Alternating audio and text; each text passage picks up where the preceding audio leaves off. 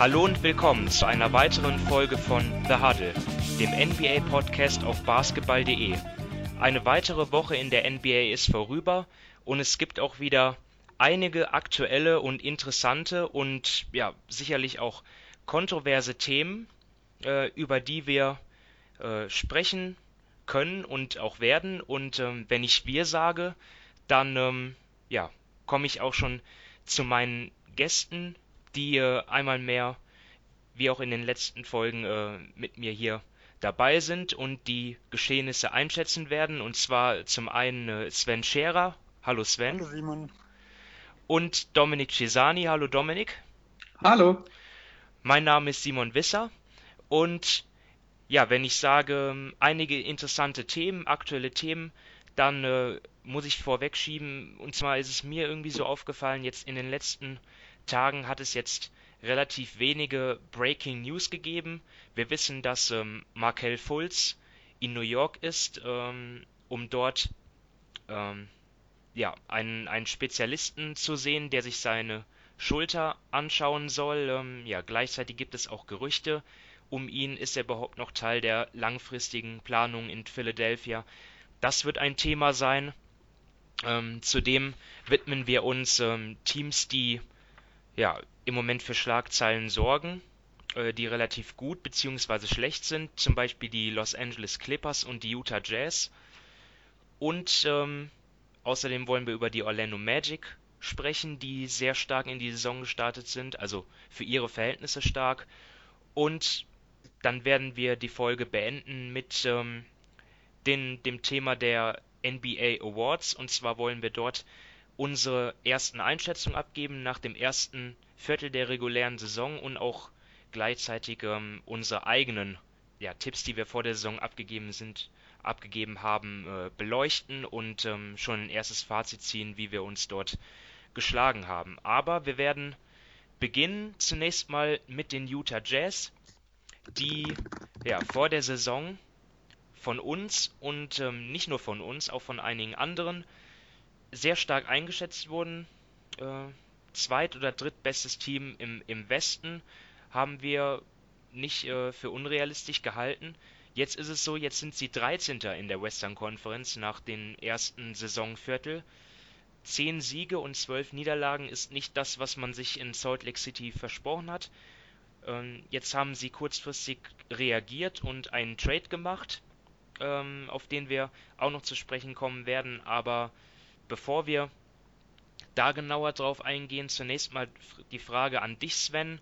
Äh, warum läuft es bislang nicht in Utah? Was sind so die Baustellen dort?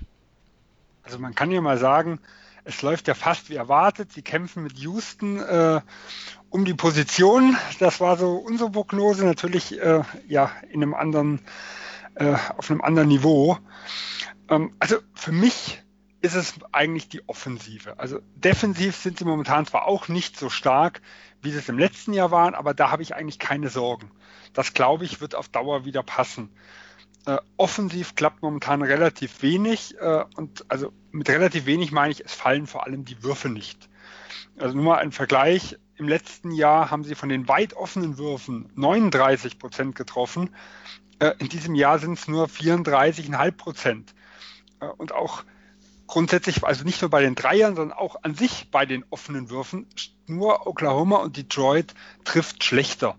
Und das war in der Vorsaison einfach ganz anders und das hat dann ganz andere Möglichkeiten eröffnet. Ja, so Shooting ist bislang wirklich ein Problem, vor allem von der Dreierlinie. Und jetzt haben die Jazz darauf reagiert. Sie haben einen Trade vollzogen mit den Cleveland Cavaliers und zwar ist Kyle Korver, ja, einer der besten Catch-and-Shoot-Schützen ähm, in der NBA-Historie. Äh, das ähm, kann man jetzt nach, nach den vielen Jahren, wo er, wo er in der NBA spielt, auch, auch, schon, auch schon sagen. Er hat eine Karrierequote von 43 Prozent. In der laufenden Spielzeit trifft er über 46 Prozent.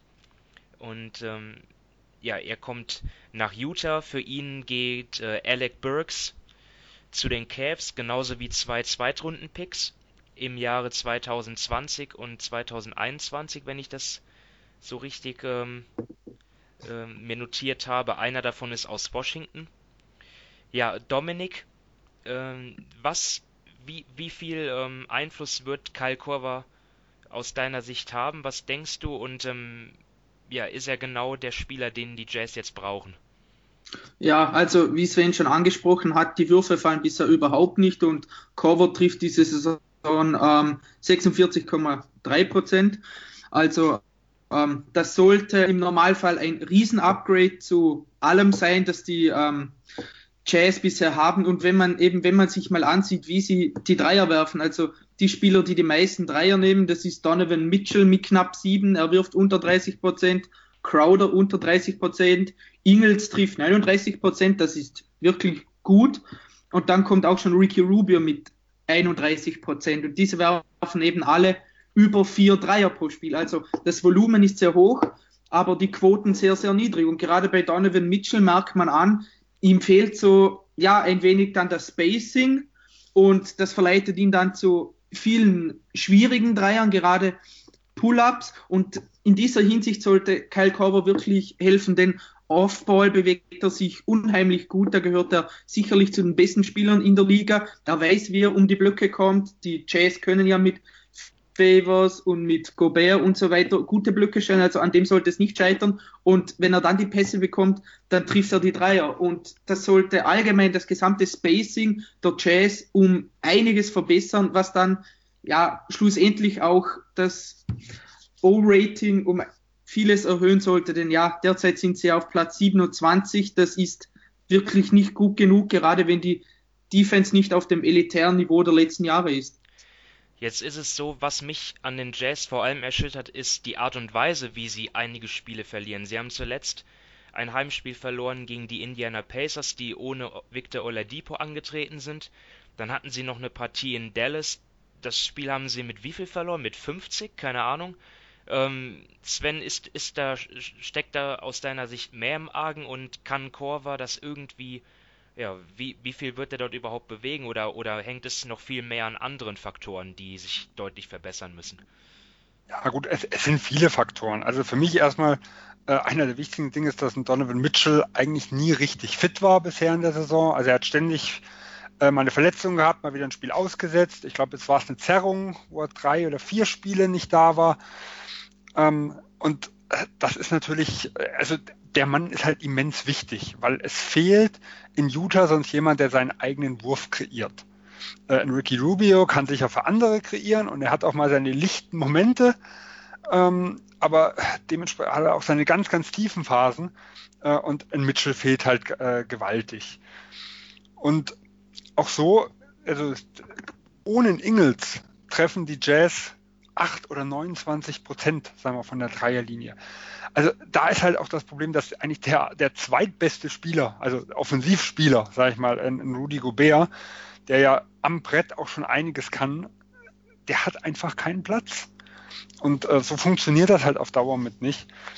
Äh, und deswegen glaube ich schon, dass ein Corver einige Probleme löst. Und man muss ja auch einsehen, die Defensive, sie wird besser, also die, wir haben jetzt ja sehr, sehr schlecht gestartet. In den letzten fünf Spielen waren wir schon in den Top 5. In den letzten zehn waren es, glaube waren wir, glaube ich, Achter oder Neunter. Also der Trend geht in die richtige Richtung. Und wenn auch die Offensive wieder passt, dann bin ich auch überzeugt, dass die Defensive sich wieder stabilisiert, weil es ist ein Riesenvorteil, wenn die andere Mannschaft nicht aus dem Rebound raus äh, sofort in den Gegenangriff gehen kann, sondern wenn quasi der Ball erstmal gestoppt wird äh, und wenn sich die eigene Defensive erstmal hinten positionieren kann. Also ich glaube, wenn dieses Problem Shooting gelöst ist, wird Utah äh, an sich anders auftreten. Also das mit dem Kreieren, also Shot Creator, das ist wirklich ein Problem. Das jetzt nicht neu ist, aber jetzt gerade in der Saison fällt es mir schon verstärkt auf. Also eigentlich müsste dort vielleicht auch Rubio noch mehr machen, wenn ich dann sehe, dass äh, so ein Joe Ingles, er hat sicherlich seine Qualitäten, aber wenn er dann als ähm, Pick-and-Roll äh, Ballhändler eingesetzt wird und das nicht nur in manchen Szenen, sondern ich glaube, das macht gefühlt, also zumindest in den Jazz-Spielen, die ich gesehen habe, so ein, ein Drittel seiner Aktionen aus. Ja, das, da, da, da machen irgendwie auch viele Jazz-Spieler Dinge, die sie eigentlich nicht tun sollten. Und man sieht es auch Ingles, wenn, wenn er versucht, dann für andere zu kreieren aus dem Pick and Roll. Ähm, ja, er, er zieht keine Freiwürfe, stattdessen ist seine, seine Turnover-Rate katastrophal hoch. Ähm, ja, generell für mich auch eher jemand, der noch keine so gute Saison spielt. Seine Dreierquote ist schlechter. Er leistet sich mehr Ballverluste. Auch Rudi. Also ich glaube, äh, Ingels kann das schon, aber er ist für mich halt nicht eine erste Option irgendwo oder auch keine zweite. Ja. Also sondern eher halt jemand. Aber im Moment man, ist er okay, die zweite, so wie ich Genau, man macht Mitchell, sage ich mal, irgendwo mit dicht äh, und dann kann man auch einen Ingels da mal mit reinnehmen. Aber es ist halt nicht in dieser Masse. Das, da bin ich halt nicht jetzt wirklich überzeugt und ich glaube, darunter leidet an sich auch sein Spiel. Wie gesagt, diese 38,5 Prozent im Vergleich zu den letzten Jahren äh, ist das verdammt wenig. Da war er mit der beste Dreierschützer der Liga. Ja. Vor allem auch mit dem hohen Volumen und auch äh, unglaublich selbstbewusst, was der für Würfe teilweise genommen hat. Ja. Ja, und das so kommt mir dieses Jahr auch nicht so vor bei den Jazz-Spielen, die ich gesehen habe. Aber trotz der, trotz dieser Mängel, die wir jetzt angesprochen haben, muss man sagen, wenn man sich die Statistiken anschaut, die Starting Five mit Rubio, Mitchell, Ingles, Ingles ähm, Crowder und Gobert, die funktioniert trotzdem bislang sehr gut und ähm, was, was ihr ja auch schon angesprochen habt, die Jazz ähm, kreieren freie Würfe, freie Dreier, nur sie treffen sie nicht so gut und dort wird Korver auf jeden Fall jemand sein, der hilft. Die Bank ist halt ähm, ja sehr, sehr schwach in dieser Saison bislang. Und bei, bei dieser ganzen langen Mängelliste, die wir jetzt ansprechen, muss man ja auch noch einschränken. Jetzt, sie haben trotzdem irgendwie schon zehn Spiele gewonnen und liegen nur knapp einen Sieg hinterm Playoff-Platz. Also es ist, ich halte es immer noch für möglich, dass, dass die Jazz äh, Heimvorteil im, im Westen erreichen. Nur sie müssen jetzt halt bei vielen Dingen äh, den Schalter demnächst umlegen und ähm, ich schreibe sie aber noch auf keinen Fall ab, oder? Wie siehst du das, Dominik? Nein, eben auf keinen Fall. Also da bin ich bei dir. Wie du schon sagst, sie sind nur knapp dahinter. Der Westen ist unheimlich eng. Also ihnen fehlen jetzt auf OKC sind es vier Spiele derzeit. Und ja, wir haben jetzt ein Viertel, der, ein bisschen mehr als ein Viertel der Saison fertig. Also da ist noch gar nichts entschieden. Und ich finde den Punkt, den Sven angesprochen hat, mit wenn sie in der Offense ihre Würfe treffen, dann wird auch die Defense besser, finde ich ganz interessant. Denn eben in den letzten Jahren oder sagen wir mal in den letzten zwei Jahren, da war äh, die Jazz Defense in der Transition eigentlich immer unter den Top 10. Und dieses Jahr sind sie nur auf Platz 16 und bekommen 2,6 Punkte pro Transition Possession. Das ist über ein Punkt schlechter, als es letztes Jahr der Fall war. Und das ist dann schon ein Riesenunterschied und trägt auch seinen Teil dazu bei. Und beim Pick and Roll, also eigentlich gerade beim Kreieren eben, ihr habt schon angesprochen, Ingels kann es, aber sollte es nicht in diesem Volumen machen. Und wenn man sich mal ansieht, Ricky Rubio ist da dieses Jahr auch nicht so gut, also hat im Pick and Roll als Ballhändler auch keine guten Quoten. Er gehört nur ins 18. Per Perzentil in der gesamten Liga bisher. Und ja, das sind alles solche Dinge, wenn dann das Spacing nicht passt, wird der Raum enger, dann kann Rubio die Spieler auch nicht anspielen. Und ich glaube, einfach durch die, durch die Verpflichtung von Kyle Korver sollte das alles ja viel, viel besser werden, weil einfach um einiges mehr Platz auf dem Feld dann herrscht. Ja, und es sind ja eigentlich nicht nur die Fehlwürfe, man muss auch sehen, auch die Turnovers, da ist Utah dieses Jahr ganz, ganz schlecht. Äh, also was die Turnover-Quote geht, sind sie Platz 27 in der Liga. Ähm, und das sind natürlich auch so diese typischen Szenen, wo du leichte Punkte kassierst. Ähm, und wenn wir gerade nochmal über die Defensive auch gesprochen haben, ich glaube, sie haben auch ein bisschen Pech dieses Jahr. Weil es ist auch nicht so, dass sie viele offene Würfe zulassen, also gerade aus dem Dreierbereich. Äh, und trotzdem ist es so, dass der Gegner nicht schlecht trifft. Also gerade so die offenen äh, äh, offenen Dinger, da, da, treffen die relativ solide und sie lassen eigentlich recht wenig zu äh, in der Hinsicht. Das ist natürlich auch, wird sich über die Saison ein bisschen einspielen. Also ich habe, was Utah Playoffs angeht, momentan überhaupt gar keine Sorgen. Die Frage ist halt, also ich kann momentan mir halt nicht vorstellen, dass sie jetzt deutlich über die 50 Siege kommen, was wir eigentlich gedacht hatten. Ja, müssen wir mal ähm, abwarten, wie sich Korver einfügt, wie die ähm, Defensive ob sie sich verbessert, ob sich die Offensive wieder fängt. Ähm, noch ähm, kurz vielleicht als Exkurs vielleicht den, den Trade, den wir jetzt schon aus Sicht der Jazz besprochen haben. Ähm, Dominik, willst du den kurz mal äh, versuchen einzuordnen aus Sicht der Cavaliers? Ja, ich meine, ähm, Korver hatte ja für sie vom Spielerischen her schon einen Nutzen, aber ja, langfristig gesehen macht ihnen, ihnen nichts, weil dieses Jahr geht es eigentlich darum, Spiele zu verlieren und einen guten Pick zu bekommen. Jetzt haben sie für ähm, Kyle Korver noch etwas zurückbekommen. Auch Alec Burks ist ja nicht so schlecht. Klar, er ist jetzt dieses Jahr noch unter Vertrag und ist dann nächstes Jahr Free Agent. Und ich glaube, bei Kyle Korver wären es nächstes Jahr noch 3,3 Millionen gewesen. Garantiert, also da sparen sie ein wenig Geld. Burks trifft auch den Dreier, niedrigerem Volumen natürlich. Aber ja, ich glaube, sie wollten einfach für Korver noch etwas bekommen, ihm auch etwas Gutes tun, dass er nochmal zu einem guten Team kommen kann. Und ich glaube, da hat Cleveland schon zum jetzigen Zeitpunkt relativ viel rausgeholt. Wie es dann, keine Ahnung, im Februar ausgesehen hätte, weiß man nicht, denn wenn es da dann keinen guten Trade gegeben hätte, dann hätten sie ihn wohl ja wahrscheinlich rausgekauft und dann wäre er sowieso gegangen. Vor allem, wir können auch eigentlich damit rechnen, dass ein Burks nochmal zur Diskussion steht. Weil Cleveland hat die letzten Tage äh, eindeutig verlauten lassen, sie wollen Assets sammeln, also das sind ja meistens Draft-Picks in der Situation, wo Cleveland jetzt ist. Und ein Burks gehört zumindest zu den wenigen Spielern, die einen auslaufenden Vertrag haben und auch in einer gewissen Höhe haben. Äh, man kann ihn ja vor der Trading Deadline äh, auch nochmal abgeben und könnte zum Beispiel einen Spieler aufnehmen, der zwei Jahre Vertrag hat. Also ich nehme mal von Washington Mahimi oder ein Hill ähm, von, von New Orleans, wo man sagen kann, wir nehmen einem anderen Team nochmal einen Vertrag über ein Jahr ab und dafür hätten wir gern äh, Erstrundenpick, Zweitrundenpicks, je nachdem, wie was der Markt halt irgendwo hergibt. Gut, dann gehen wir jetzt aus dem Tabellenkeller der Western Conference an rauf an die Spitze. Und zwar wollen wir jetzt über die Golden State Warriors reden, nicht, sondern über die LA Clippers. Erster im Westen nach knapp einem Saisonviertel, 14 Siege und nur sechs Niederlagen. Ähm, Sven, was sagst du zu den Clippers? Ja, sie sind wirklich überraschend gut gestartet. Da äh, lässt sich, glaube ich, gibt es, glaube ich, keine zwei Meinungen. Wir hatten sie ja, glaube ich, alle nicht in den Playoffs. Nee, ich nicht. Ähm, ich auch nicht. Ja. Man merkt halt, Ausgeglichenheit ist dort Trumpf. Also die haben wirklich einen tiefen, guten Kader. Ähm, Gerade was von der Bank kommt, äh, sagen wir mit Dallas, die momentan sehr, sehr stark aufspielen, würde ich sagen, ist das so die beste Bank der Liga momentan. Und sie werden auch sehr, sehr gut gecoacht. Ja, 454,1 also, Bankpunkte pro Spiel, Platz 1 der Liga.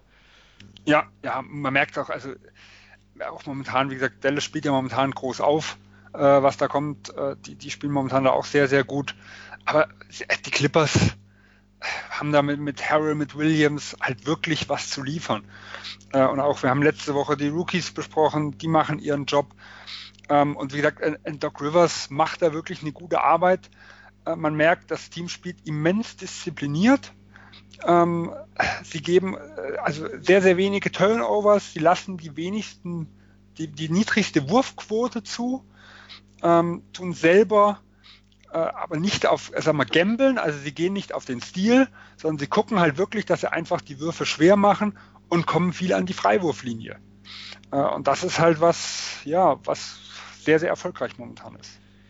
Ja, jetzt hast du schon viele äh, Punkte angesprochen die sie so gut machen. Die Clippers im Moment, ja, immer diese Zahlen mit Vorsicht zu genießen. Das wechselt ja im Moment noch ständig, aber aktuell Fünfter im Offensivrating, Achter im Defensivrating und wenn du halt an beiden, des, an beiden Enden des Feldes Top 10 bist, dann bist du automatisch eines der Top-Teams der Liga. So ist das nun mal. Ähm, Dominik, äh, willst du noch was anfügen? Was, was sticht bei dir heraus? Ja, ich meine, ähm, sie machen es wirklich sehr gut offensiv. Also sie sind Ligawert auf Platz 7 bei den Drives mit 48. Sie sind auch ein Top 10, Top 10 Team bei Pässen mit knapp 300. Also da passt beide. Sie ziehen oft zum Korb, sie lassen den Ball gut laufen. Sie haben weniger Turnover auch als letztes Jahr. Da sind sie auch, da gehören sie auch zu den zehn besten Teams in der Liga. Also das sind alles so Punkte, die darauf hindeuten, jetzt ohne dass man die genauen Zahlen ansieht, dass sie wirklich offensiv zu den sehr, sehr guten Teams gehören. Und was natürlich für sie auch gut ist, dass gerade Danilo Gallinari und Tobias Harris die Lichter ausschießen vom Dreier. Gallinari trifft 48 Prozent, Tobias Harris 43 Prozent bei gutem bis sehr gutem Volumen. Also das schadet dem Spiel sicher auch nicht. Gerade wenn man sieht, dass sie die zweitwenigsten Dreier in der Liga nehmen. Also das spricht dann schon für sie. Und ja, man muss einfach sagen, Doc Rivers macht da wirklich einen sehr guten Job, gerade weil das Team sehr, sehr tief ist. Also sie haben Spie sieben Spieler, die über 25 Minuten spielen. Und ja, das zeigt einfach, dass sie eine gute Rotation haben. Und ich glaube, im Laufe der Zeit wird es wohl ein wenig nach unten gehen. Das ist jetzt keine Überraschung, wenn sie auf Platz 1 sind. Aber einen riesigen Abfall erwarte ich bei ihnen nicht, weil sie wirklich einen soliden Basketball spielen und ja, die Spieler haben, die gut zueinander passen und die einfach ihren Job erledigen. Ja, so Dinge, die beim, die mir noch aufgefallen sind, also Clippers auch sehr heimstark, äh, neun Siege aus zehn Heimspielen geholt ähm, und auch keinen leichten Spielplan gehabt. Also ich würde jetzt nicht. Müsste mit der schwerste der Liga gewesen ja, sein, ich würd, was ich jetzt so gehört hatte. Ich, ich würde jetzt nicht ausschließen, dass sie ja, weiter dort oben bleiben. Und ähm, natürlich auch Doc Rivers, schon angesprochen, für mich auch jemand zu den, bei den Awards kommen wir später noch zu den Coach, äh, zu den Kandidaten. Er hat es auch geschafft, aus diesem sehr vielseitigen, breiten Kader, ja auch schon sehr früh in der Saison so Aufstellungen ähm, herauszufinden, die sehr gut funktionieren. Dort sind dann oft Leute dabei, natürlich wie, wie Gilgus Alexander, ähm, aber auch Ari Bradley, Danilo Gallinari und Tobias Harris, der für mich ähm, aus der Gruppe noch ein bisschen heraussticht. Für mich der beste Spieler der Clippers und ähm, nach wie vor etwas unterschätzt. Und ja, Sven, äh, vielleicht noch ein kleiner Exkurs. Denkt, die, die Clippers sind ja im nächsten Sommer äh, auch ein Team, das sehr viel Cap Space haben kann, finanziell flexibel sein könnte. Ja, glaubst du, dass, dass es den Clippers ähm, jetzt angenommen, die Saison geht so weiter, sch schon schwerer fallen wird, irgendwie das Team dann ähm, ja so, dass die, die meisten Spieler dann halt auch ziehen zu lassen? Ja, das kommt immer darauf an, für wen. Also die Clippers können zwei Maximalverträge vergeben, wenn sie äh, aufräumen, um es mal so zu sagen. Und sie haben natürlich auch äh, das Glück, dass ein Harrell, ein Williams zum Beispiel zwei sind, die super günstige Verträge haben, also sind sicher zwei der besten Verträge momentan der Liga, wenn man mal irgendwelche Rookies ausklammert. Und natürlich mit dem eigenen Rookie ähm, Gilgris Alexander noch einen dritten mit hätte, also ein gewisses Grundgerüst hätte man. Die Frage ist halt bei den Clippers, wo kommen da wirklich zwei Top Free Agents? Also viel interessanter wird's, wenn die Leute nicht kommen, denn, und, und die anderen jetzt eine gute Saison spielen, denn dann ist halt das Risiko da, dass man die überbezahlt. Und da sehe ich halt schon eine Gefahr mit drin. Ähm, ja, so ein bisschen, wir hatten es in den, in den Previews mal angesprochen, was Portland halt damals mitgemacht hat. Gute Saison gespielt, sehr vielversprechend, äh, wir halten mal die Leute. Äh, und wenn das dann plötzlich nicht mehr so gut funktioniert, dann ist man da ein bisschen festgefahren, was die ganze Situation angeht. Und ich muss auch ehrlich sagen, ich glaube, die Clippers können äh, in den Playoff-Rennen würde ich sehe ich eine gute Chance, aber ich bin mir nicht sicher, ob sie wirklich so weit vorne bleiben können. Weil die Problematiken, die wir eigentlich Anfang der Saison angesprochen haben, die sind ja trotzdem noch da. Danilo Gallinari ist immer noch ein sehr verletzungsanfälliger Spieler. Der hat die letzten Jahre nie groß über 50 Spiele gemacht. Nur weil er jetzt die ersten 20 Spiele äh, nicht verletzt war, heißt das nicht, dass das nicht nochmal nach hinten losgehen kann. Und er ist ein wichtiger Mann. Avery Bradley äh, Bradley hat ja gefehlt, ähm, Beverly zum, hat die letzten Jahre auch viel gefehlt. Das sind ja noch, das sind ja noch, schon noch mal Risiken da. Und ein weiterer Punkt, die Clippers sind schon recht eingespielt. Äh, das merkt man auch momentan. Also das, die haben viele Comeback-Siege gehabt, wo man eigentlich nicht mehr geglaubt hat, dass sie das Ganze nochmal gewinnen. Und da, da, da, merkt man halt schon, dass die momentan sehr, sehr erfahren sind, äh, genau wissen, wie sie miteinander spielen. Diese Vorteile gehen über die Saison aber auch weg. Also sie haben zum Beispiel von den 14 engen Spielen bisher 10 gewonnen. Also das ist, nur Philly hat da eine bessere Quote. Äh, die haben 11 von 14 äh, gewonnen. das sind schon Dinge, wo man nicht weiß, ob das sich über die gesamte Saison ziehen kann. Playoffs wäre ich momentan sehr positiv. Ich würde sie immer noch nicht im Heimvorteil sehen. Dominik, wie lautet deine Prognosestand jetzt? Clippers Playoffs, ja oder nein? Ja, also es sieht mal derzeit sehr gut aus, aber man muss eben auch sehen, wie Sven angesprochen hat, viele knappe Siege und auf Platz 19 den Timberwolves sind es derzeit vier Spiele. Also der Vorsprung ist jetzt nicht irgendwie wie im Osten 9,5 Spiele auf Platz 9, sondern wirklich nur vier Spiele. Und da kann es unheimlich schnell gehen, gerade wenn die Teams wie die Jazz oder die Rockets dann eventuell mal wieder zu ihrer Normalform finden und mehr Spiele gewinnen. Also wie Sven auch, Playoffs sehen die Chancen sicherlich ziemlich gut aus, aber ich erwarte sie da jetzt auch nicht auf Platz 3 oder auf Platz 4. Also ich muss da jetzt mal diese Cinderella-Story ein bisschen kaputt machen, denn ich würde jetzt einfach mal sagen, sie schaffen es nicht in die Playoffs. So gut sie gestartet sind, äh, wenn ich mal den Westen durchgehe, dann ist für mich Golden State ein Lock. Ähm, die Nuggets sehe ich eher drin, ähm, die Thunder, Portland, die Lakers, dann haben wir schon fünf. Dann die Rockets. Jazz, die Rockets. Rockets, Jazz, die Timberwolves sind sehr gut seit dem, seit dem äh, Butler Trade. Und die Pelicans sind auch noch da. Also ich würde aktuell immer noch sagen nein. Aber es wird wahrscheinlich sehr, sehr knapp werden. Ähm, das, äh, ja, auch bis zum Ende schätze ich. Das wird, das, das wird auf jeden Fall, da können wir uns auch freuen, wieder auf einen, ähm, ja, krassen Endspurt um die Playoff-Plätze im Westen. Und dann gehen wir in den Osten, wo die Comp Competition nicht ganz so stark ist.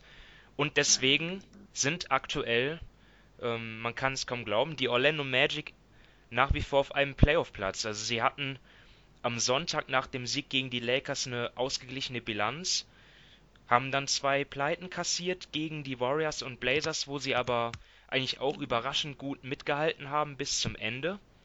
Und ja, zwar negative Bilanz, aber wie gesagt Platz 8 im Osten.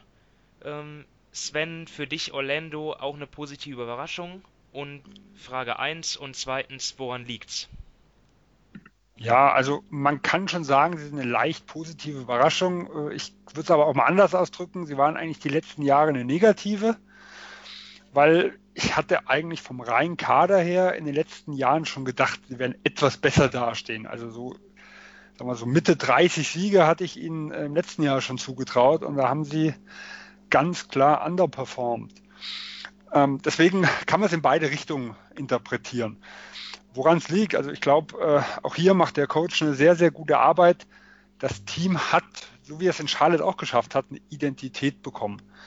Also sie geben sich nicht mehr so auf äh, wie in den letzten Jahren. Also man hat die letzten oh, drei oder vier Spiele müssten in Folge gewesen sein, wo sie einen immensen Push immer im zweiten Viertel hatten. Und das ist ja oft so, ja, so diese Mittelabschnitte, die, wo sich einige Teams äh, hängen lassen. Und da kommt Orlando unglaublich gut wieder in die Pushen. Also äh, sie kämpfen, die arbeiten. Ähm, er hat mit dem Vucevic, äh, sagen wir mal, ein Problem, das er eigentlich hat, hat er eine Lösung gefunden. Wir hatten äh, die Point Guard Problematik angesprochen vor der Saison.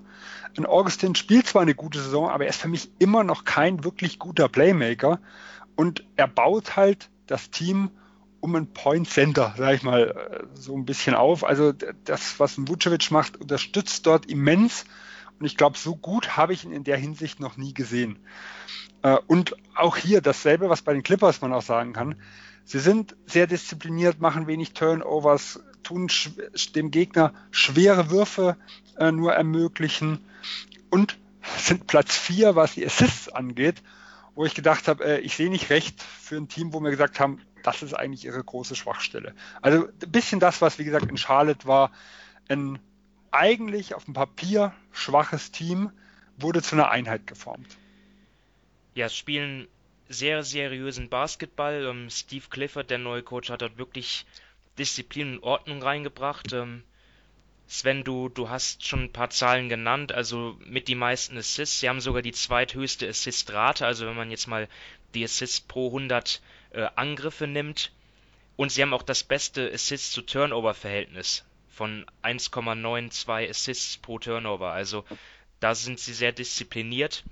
Und genau wie ich es bei den Clippers angefügt habe, sie haben einfach ähm, schon Aufstellungen gefunden, die, die, die richtig gut funktionieren. Zum Beispiel, wenn ich jetzt einfach mal DJ Augustin, Evan Fournier, Aaron Gordon und Nikola Vucevic, das sind vier Mann, die haben schon 418 Minuten zusammen auf dem Feld abgespult. Das ist die zweit äh, meistgenutzte äh, Vier-Mann-Lineup in der ganzen NBA und die steht bei einem Net-Rating von plus 5,4. Also dieses Quartett äh, spielt extrem gut zusammen. Ob jetzt daneben äh, ein Wes Iwundu spielt oder ein Jonathan Isaac, macht jetzt nicht so einen großen Unterschied. Die vier sind auf jeden Fall der Kern, der ähm, aktuell die Magic trägt und dort natürlich vor allem Nikola Vucevic. Dominik, ähm, was sagst du zu deiner Saison? Ähm, die, die Zahlen ähm, habe ich sie mir notiert. Ah ja, 20,8 Punkte pro Spiel,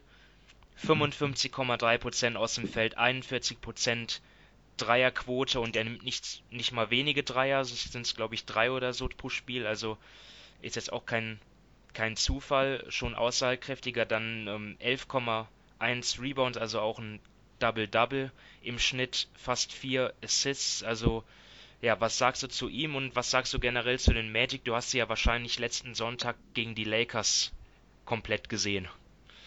Ja, also ähm, eben, ich möchte da mal ein wenig auf die Bremse treten. Also klar, es ist schön, was sie machen, aber sie stehen jetzt bei 10 Siegen, 12 Niederlagen. Letztes Jahr hatten sie zum gleichen Zeitpunkt 9 Siege und 13 Niederlagen. Also der Unterschied ist wirklich nicht groß. Ihr Net-Rating ist bei minus 3,2. Das ist Platz 24 in der Liga. Und wenn man mal jetzt einfach mal in den Osten sieht, welche Teams, die hinter ihnen sieht, hätte man vor der Saison zu 100% gesagt, sind besser als die Magic. Wahrscheinlich die Wizards, eventuell die Heat und Brooklyn auf ähnlichem Niveau. Also sie sind schon besser, als man es gedacht hatte, aber jetzt nicht so extrem, wie, ja, wie man irgendwo sonst überall vielleicht hört. Und ähm, ja, zu Vucevic muss man sagen, ohne ihn bricht die Offense komplett ein. Also mit ihm haben sie ein O-Rating von 109,4, ohne ihn 95,8. Das Net-Rating geht von 2,3 zu minus 11,7 insgesamt. Also das, sie sind total abhängig von ihm. Bei DJ Augustin sieht das nicht anders aus, obwohl ich da auch noch nicht komplett überzeugt von ihm bin, wie auch Sven schon. Und ja, bei Vukcevic muss man einfach nur mal seine Quoten aus den verschiedenen Distanzen ansehen. Ich meine, am Ring trifft er knapp 80 Prozent. Das ist unglaublich. Da ist er 5 Prozent besser als letztes Jahr. Aus der kurzen Mitteldistanz ist er auch 5 Prozent besser als letztes Jahr. Aus der normalen Mitteldistanz 5 Prozent als letztes Jahr. Aus der langen Mitteldistanz knapp 3 Prozent. Und beim Dreier ist er 10 Prozent besser. Also er hat in jedem Bereich einen unglaublichen Sprung gemacht und da muss man auch sehen, ob er das wirklich über die komplette Saison so halten kann. Wenn er das machen kann, dann wäre das für spielerisch gesehen für die Magic enorm wichtig, denn ja, ich habe die Lakers Spiele gegen Orlando gesehen und da merkte man richtig, Vukcevic hat ihnen eigentlich in jeder Possession in der Offensive wehgetan, denn eben er konnte am Ring er konnte nach, er konnte ein Pick and Pop spielen, also er ist da wirklich enorm vielseitig, er, er passt den Ball sehr, sehr gut, also er ist wirklich offensiv ziemlich komplett und ja, das tut sehr, sehr vielen Teams weh, wenn sie nicht gegen einen Big spielen können, der ein spezifisches Skill hat, sondern eben sehr, sehr breit gefächert ist. Und das merkte man da an und man muss wirklich sagen, er spielt eine wirklich sehr, sehr gute Saison. Und vielleicht also jetzt auch ein. Muss der davor. Entschuldigung. Ähm, ja, Sven, äh, fügt noch was an. Danach habe ich dann ja, einen anderen Punkt. Ich, ich, muss ja bei der Skepsis natürlich auch recht geben. Ich sehe jetzt Orlando nicht unbedingt auf dem 50%-Kurs bis Ende des Jahres. Auch wenn, ich bin ganz ehrlich, der Vergleich mit letztem Jahr, ähm, im letzten Jahr sind sie ja sogar 8 zu 4 gestartet, aber da haben sie die Lichter ausgeschossen, also im positiven Sinne. Das ist in diesem Jahr nicht so. Also ich habe jetzt nicht das Gefühl, dass sie so gut dastehen, äh, weil sie extrem heiß von außen sind. Natürlich, äh, Vucevic trifft gut und Augustin trifft gut. Wir haben aber auch mit Fournier zum Beispiel jemanden, der überhaupt noch nicht äh, in Fahrt kommt. Aber für mich ist so eher der Vergleich 2015, 2016. Damals haben sie mit äh, Scott Skiles einen ähnlichen Trainertyp bekommen, der eigentlich äh, dafür bekannt war, dass er sehr, sehr diszipliniert spielen lässt, dass er das Team relativ schnell auf Fahrt bekommt und nur mit der Dauer äh, verschlissen wird. Und da sind sie auch gestartet. Ach, bis, bis, bis Mitte Dezember waren sie, glaube ich, auf dem Homecourt ähm, Platz und dann nachher im Januar ist das ganze Ding auseinandergefallen. Das Risiko sehe ich auch, weil vor allem diese Geschichte, ja, dieser, dieser Kampf, dieses Ich will wieder ins Spiel zurück, wenn man mal vielleicht den Anschluss ein bisschen verloren hat und wenn die Saison mal ein bisschen länger ist, dann sind die ganzen Geschichten viel, viel schwieriger. Und von der Qualität fehlt mir schon noch mal einiges. Also man sieht, sie kommen nahezu nicht an die Freiwurflinie. Und das ist für mich natürlich auch eine gewisse Qualitätssache, wenn man nachher, wenn mal die Würfe nicht fallen und alles, ist das, hat man immer, gibt es immer mal noch mal Spieler, die einen so ins Spiel halten können. In Orlando fehlt das. Und sie haben auch in den letzten Tagen einige knappe Spiele verloren, weil sie in den entscheidenden Phasen dem Gegner talentmäßig einfach deutlich unterlegen waren. Ja, ich meine, man muss ja nur mal sehen, wie du schon sagst, sie haben die viertwenigsten Abschlüsse am Ring, dafür haben sie die sechstmeisten Abschlüsse aus der Mitteldistanz. Also da zeigt sich eben gerade auch vom Guardplay her, dass sie jetzt keinen haben, der enorm gut zum Korb ziehen kann. Das hindert dann das, ja, das Potenzial in der Offensive doch um einiges. Und ich meine, ihr O-Rating ist jetzt laut Cleaning the Glass auf Platz 20, ihr Defensive Rating auf Platz 19. Also ja, es ist jetzt, ich, da gebe ich dir recht, es ist, es ist wahrscheinlich konstanter als letztes Jahr, eben weil sie nicht so enorm gute Quoten haben. Aber ja, ich bin da einfach noch nicht bereit, in irgendwelche Jubelstürme ja, auszubrechen, weil ich sehe dadurch dann schon einige ja, Schwachstellen und ja, man muss aber sehen, wie sich das dann über die Saison entwickelt. Also ich bin auch nicht von der Bilanz jetzt her, sondern ich glaube einfach das Auftreten gefällt mir deutlich besser wie nehmen wir mal den, wie gesagt, den Start des letzten Jahres mit raus, die ersten zwölf Spiele. Aber ansonsten gefällt mir das Auftreten einfach besser. Und das ist das, was ich als positiv sehe. Ich würde Orlando auch nicht als Playoff-Team äh, in diesem Jahr sehen. Und ich könnte mir auch noch gut vorstellen, dass wenn gerade im Laufe des Jahres, wenn sie ein bisschen zurückfallen, dass dann halt ein Bamba häufiger äh, auf Center spielt und Vucevic vielleicht ein bisschen weniger und dann kann es auch nochmal richtig nach hinten losgehen. Ähm, aber was will ich halt von einem Team wie Orlando halt sehen, dass irgendwo strukturell es vorwärts geht. Und das äh, finde ich in Ordnung. Dieses Jahr es ist natürlich auch nicht so, dass sich jetzt Begeisterungsstürme bei mir äh, irgendwie ausbrechen. Also bei mir geht es auch mehr um die Art und Weise, wie sie mich positiv überraschen. Wenn man jetzt auch einfach mal die letzten beiden Spiele sieht, wenn dort, wenn dort Kevin Durant und Damian Lillard nicht ähm, komplett freidrehen, dann gewinnen die die Spiele beide.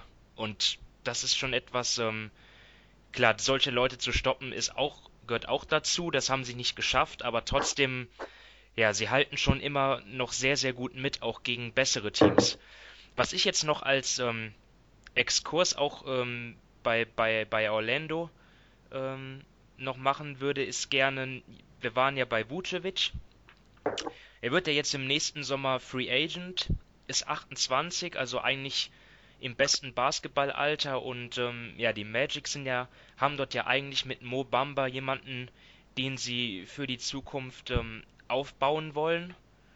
Jetzt mal an dich die Frage, Sven, wenn, wenn Vucevic das, das ähm, die Leistung stabil so ähm, hält, gut, vielleicht gibt es, vielleicht ähm, äh, korrigieren sich die Zahlen noch ein bisschen nach unten. Ähm, was würdest du machen anstelle der Magic? Ähm, würdest du ihm, ihn mit ihm langfristig verlängern, einen kurzfristigen Deal äh, versuchen oder ihn versuchen noch zu traden, wobei das, wobei der Bigman-Markt ja auch nicht so groß ist? Ja, der Bigman-Markt ist natürlich auch der Vorteil, wenn es dann in die Verhandlungen im nächsten Jahr geht, weil selbst mit der tollen Saison, die er hat, sehe ich seinen Markt nicht allzu riesig, weil die, äh, da, im Endeffekt um ein Center ein Spiel aufzubauen, müssen nicht viele Teams. Und ich glaube, er hat für andere Teams eher den Wert als ein Backup-Center, wo man eine zweite Fünf drum aufbauen kann. Und im Backup-Center-Markt reden wir vielleicht, ja, im Bereich der Mid-Level Exception, also dass man mal, dass man irgendwo sagt, je nachdem welches Team äh, wie viel Platz hat zwischen 6 und 9 Millionen, sowas, das ist eigentlich der Markt für ein Backup-Center. Und ich glaube nicht, dass das die Vorstellung ist, äh, was ein Vucevic verdienen will. Ich würde aus Orlando-Sicht ganz klar sagen, er ist nicht die Zukunft. Also ich würde ihm keinen langfristigen, hochdotierten Vertrag geben. Entweder ein Jahr und dann kann man auch dicke Geld rausschmeißen, weil es laufen eh viele Verträge 2020 auf. Also der Augustin Moskow, da wird äh, das Geld mit frei.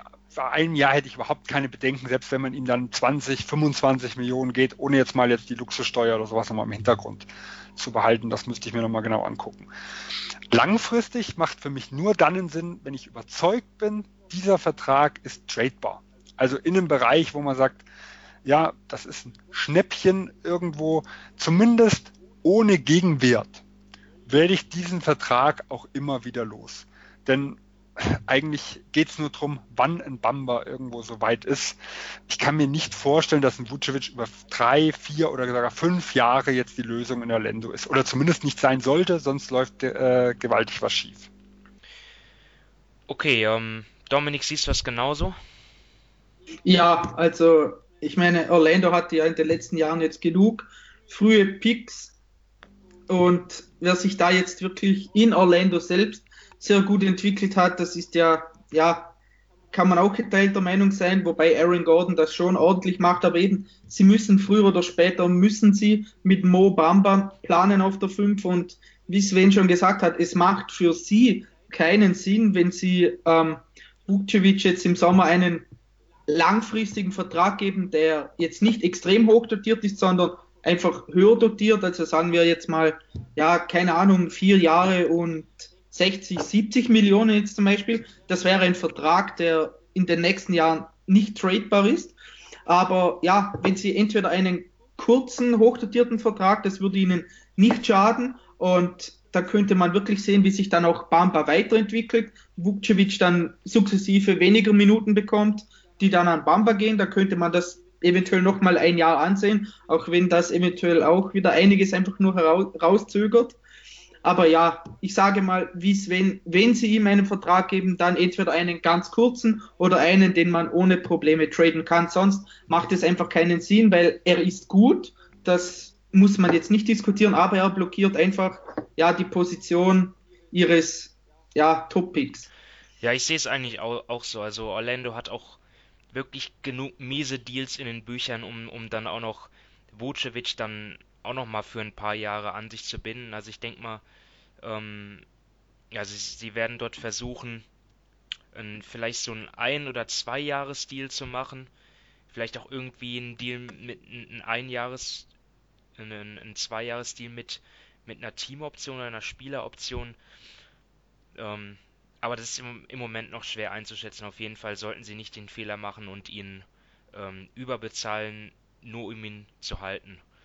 Ähm, also wenn wir schon dann in die Tiefe gehen, wenn sie zwei Jahre machen, dann würde ich versuchen, den zweiten Jahr ungarantiert äh, zu machen, weil dadurch ist er tradebar. Wenn er ein Einjahresdeal plus Option hat, dann ist das Problem, dass er äh, einen Trade widersprechen kann oder dass dieses andere Team diese Teamoption ziehen muss, damit er einen Zweijahresvertrag mitbekommt. Deswegen, wenn man, wenn man hier geht, wirklich auf einen Zweijahresvertrag, sage ich ganz klar, wäre das sinnvollste, zweites Jahr ungarantiert, dann könnte er nämlich auch als auslaufender Vertrag behandelt werden für ein anderes Team, falls man äh, das, falls das in einem Trade Sinn macht. Ja, ja, das, das ist natürlich auch eine Möglichkeit. Ähm, ja, muss man mal sehen. Also die Free Agency ist ja noch weit weg und Vucevic muss diese Leistung in dem, äh, wie, so wie er sie jetzt bringt, auch erstmal natürlich konstant bringen. Und dann gehen wir als Schlusspunkt vor den Awards, ähm, vor dem großen Thema zu, kommen wir zu Markel Fultz. Ähm, ihr habt es sicherlich mitbekommen, aktuell spielt er nicht und trainiert er auch nicht in Philly, sondern hält sich in New York auf, wo er ähm, ja, einen Arzt aufsucht, ähm, der sich seine Schulter ansehen soll. Ähm, unabhängig davon gibt es Berichte, dass in der Organisation der Sixers ähm, ja, dass man, dass man dort nicht mehr mit ihm langfristig plant. Ja, dazu passen die Meldungen, dass TJ McConnell bei Trade-Gesprächen aktuell vom Tisch ist von Seiten der Sixers, was ja, woraus man ja schließen kann, dass ähm, ein Trade von Fulls auf jeden Fall nicht mehr ausgeschlossen ist. Jetzt ähm, meine Frage an Sven. Wie ähm, schätzt du diese ganze Situation ein? Ähm, ist, ist das Thema schon so belastend für die Sixers, dass sie dort ähm, demnächst die Reißleine ziehen werden? Ja, das ist natürlich ein ganz schwieriges Thema zu analysieren. Also die Grundaussage des Teams war es ja, wir haben ihn zu zig Spezialisten geschickt und es wurde nichts gefunden. Also laut zumindest Berichten aus Philadelphias äh, Kreisen geht das Team von einer psychischen Geschichte mit aus. Äh, und das ist natürlich ein ganz, ganz kritischer Punkt, was das mit angeht. Und dann kommt noch die zweite Problematik. Ähm, er hat halt als erster Pick einen sehr gut dotierten Rookie-Vertrag und vor allem, da er der ein 2017er Pick war, das erste Jahr, wo diese Rookie-Verträge nach oben angepasst worden sind, ist das nicht mehr so wie früher, dass man sagen kann, man wird den Vertrag relativ einfach los. Wir reden hier von einem Spieler, der nächstes Jahr knapp 10 Millionen verdient. Äh, und das ist für Philadelphia eventuell die Differenz zwischen äh, einem Max-Spieler, sag ich mal, sieben bis neun Jahre, und äh, ich habe nur knapp 20 Millionen an Cap Space.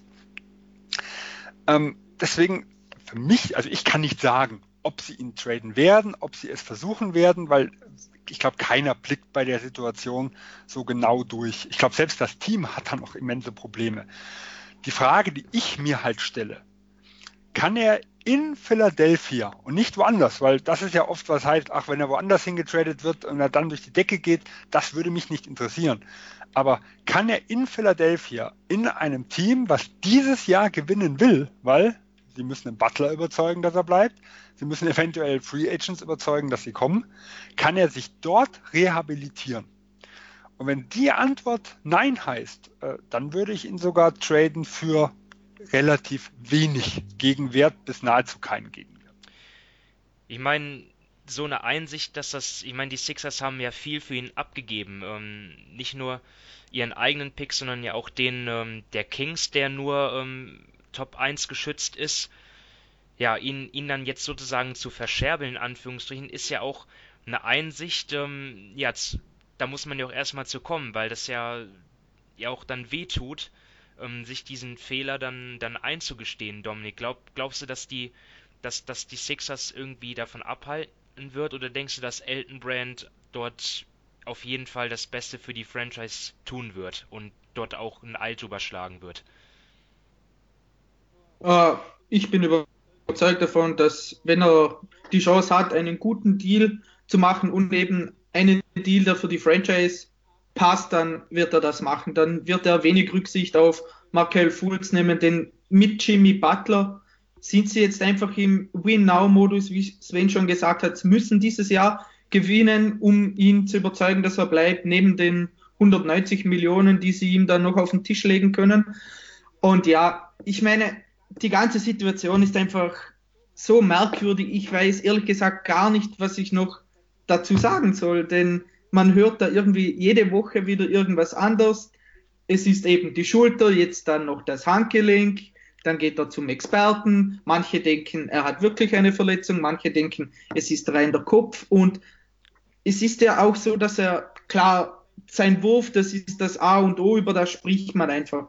Aber es ist ja nicht so, dass er sonst komplett schlecht ist. Also er zeigt wirklich immer Dinge, die ihn schon am College ausgezeichnet haben so blöd es klingt, er kämpft viel, er macht, er macht Basketball-Plays, also er versucht dann zu rebounden, er versucht Defense zu spielen. Das sind alles, ja, kleine Anzeichen und sie klingen auch irgendwie blöd, aber es ist ja nicht so, dass er das Spiel komplett verlernt hat und ob es, ob es ihm hilft, wenn er irgendwo anders hinkommt, das muss man auch sehen. Ich meine, es gibt Teams, die einen Point Guard benötigen, eben Orlando haben wir schon angesprochen, die Phoenix Suns sind immer ein Kandidat, aber ja, wären das, wären das Teams, die bei denen er den Durchbruch schafft, bei denen er durch die Decke geht. Das wage ich irgendwie auch zu bezweifeln. Und ja, ich weiß, ich weiß wirklich nicht, was ich aus der ganzen Situation machen soll. Es ist ja, es ist von vorne bis hinten traurig, was da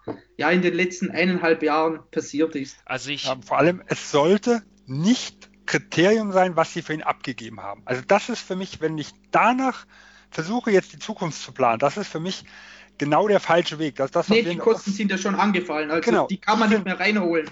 Genau, das ist so wie an der Börse dem schlechten Geld noch Gutes hinterherwerfen. Ja? Äh, sowas macht man einfach nicht. Und das haben wir in der Offseason auch oft genug besprochen, wenn es darum geht, Verträge zu verlängern, für die man schon was bezahlt hat. Also äh, das ist nicht unbedingt äh, die, die cleverste Lösung, sondern man sollte jetzt komplett unabhängig von dem, was man bezahlt hat, den Wert von ihm bewerten. Was hilft er? Also der Meinung natürlich der, der, des Front Office nach. Was hilft er jetzt noch dem Team? Planen wir über dieses Jahr hinaus? Äh, geben wir überhaupt noch Spielzeit? Also wenn Sie sagen, wir geben ihm keine Spielzeit mehr, wo soll sich denn der Trade dann verbessern? Ähm, also geben wir ihm Spielzeit und was ist denn im Hintergrund los? Wie sehr äh, stört das im Team? Das sind ja auch Dinge, die wir nicht beurteilen können. Ähm, und danach muss man die Entscheidung treffen. Und äh, ich sag mal, wir hatten eine, eine ähnliche, kann man nicht sagen, weil die Situation ist sehr, sehr schräg, aber ähm, letztes Jahr zum Beispiel bei Phoenix, wer hätte denn gesagt, dass man Bender traden soll? Ein Jahr später haben sie die Option nicht gezogen. Ähm, nur weil er Rookie ist, erst ein Jahr mitgespielt hat, heißt das nicht, dass man, wenn man der Meinung ist, er passt nicht mehr, dass er äh, nicht angefasst werden darf, um es mal so, äh, um es mal so vorsichtig mal zu sagen. Sondern wenn ich halt der Meinung bin, er passt nicht mehr mit rein, selbst wenn es heißt, ah ja, er ist ja noch so jung, er kann sich ja noch irgendwo entwickeln, äh, das ist für mich jetzt so ein sehr schwammiges Kriterium alles.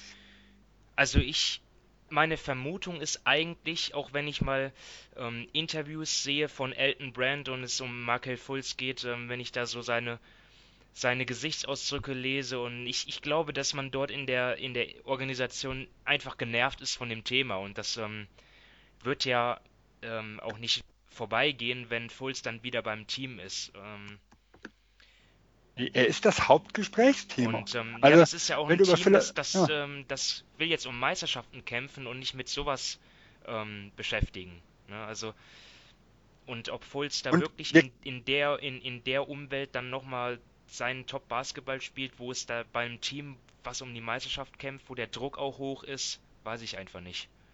Ähm, ja, wer kennt das im letzten Jahr mit Okafor? Da war das ähnlich. Ähm, in jedem Sixers Podcast irgendwo ist das Thema Michael Fultz. Im letzten Jahr, bis er getradet wurde, war in jedem Jahr, tradet man ihn, wann wird man ihn los? Diese Fragen kamen ständig wieder. Also es, ich glaube, es hat auch einen gewissen Wert, wenn man für sich selber abgeschlossen hat, wenn das nach außen auch passiert, dass man dann wieder seine normale Arbeit irgendwo nachgehen kann. Aber natürlich macht es dann nur Sinn, wenn man selber an den Spieler einfach nicht mehr glaubt. Dann das Ding auch abzuschließen, wenn man halt der Meinung ist, man kriegt den Wert nicht mehr gesteigert, selbst wenn es weh tut und nach außen hin wie ein extrem mieser Deal aussieht. Das wird es. Also nach Stand jetzt wird es ein schlechter Deal sein, wenn sie ihn jetzt heute traden würden. Also höchstwahrscheinlich. Man weiß nie, was andere Teams denken, aber ich kann es mir nicht vorstellen, dass er einen guten Trade-Wert hat. Ja, so und es stellt sich ja auch die Frage nach dem Trade-Wert, was könnte man für ihn zurückbekommen? Jetzt ähm, hat Dominik eben schon Phoenix angesprochen, da wäre natürlich so jemand, also wenn ich Philly bin, dann möchte ich auf jeden Fall einen, einen Spieler haben, einen Rollenspieler, der mir weiterhilft, mit einem kurzen Vertrag, der am besten im Sommer ausläuft, damit man auch noch ähm, flexibler ist und sich vielleicht sogar noch einen vierten Star, Fragezeichen, ähm, ins Team holen kann. Ja, jemand, vielleicht ein Flügelspieler, der, der beide Forward-Positionen spielen kann und dort kommt natürlich dann der Name Trevor Ariza auf.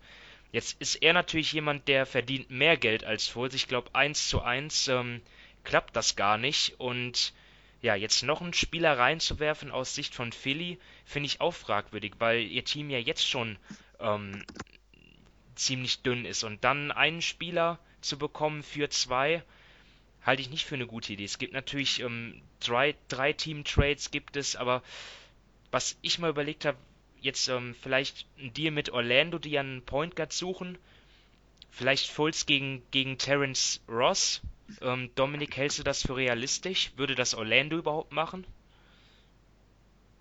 Ja, ich meine, was will Orlando, oder? Das ist ja immer die Frage. Und Terence Ross geht ja auch ins letzte Vertragsjahr. Eben, er spielt diese Saison gut. Also da könnte ich mir auch vorstellen, dass er im Sommer dann, oder halt, er hat zumindest mal gute Quoten. Sein Offensive Rating ist jetzt bei 103. Das ist jetzt nicht, ja, der Rede wert, aber der möchte sicher auch im Sommer bezahlt werden und ja, Orlando ja, der würde dann ja, ja gehen. Also wenn sie einen anderen Spieler bekommen. Ja, eben, eben, aber das ist ja, das ist ja das Thema. Sie müssen ja entscheiden, wollen sie Fools haben oder wollen sie lieber Terence Ross im Sommer bezahlen? Das ist ja dann die Frage. Und da würde ich schon eher sagen, dass sie den Trade annehmen sollten, wenn sie Fools haben könnten. Denn man muss ja aus ihrer Sicht sehen, das wäre ja, ja, was könnte schlimmstenfalls eben passieren? Sie geben Ross ab, aber sie hätten die Chance, einen ehemaligen Nummer 1 Pick wieder in die richtige Spur zu bringen. Und falls das klappen würde, das Falls ist hier groß,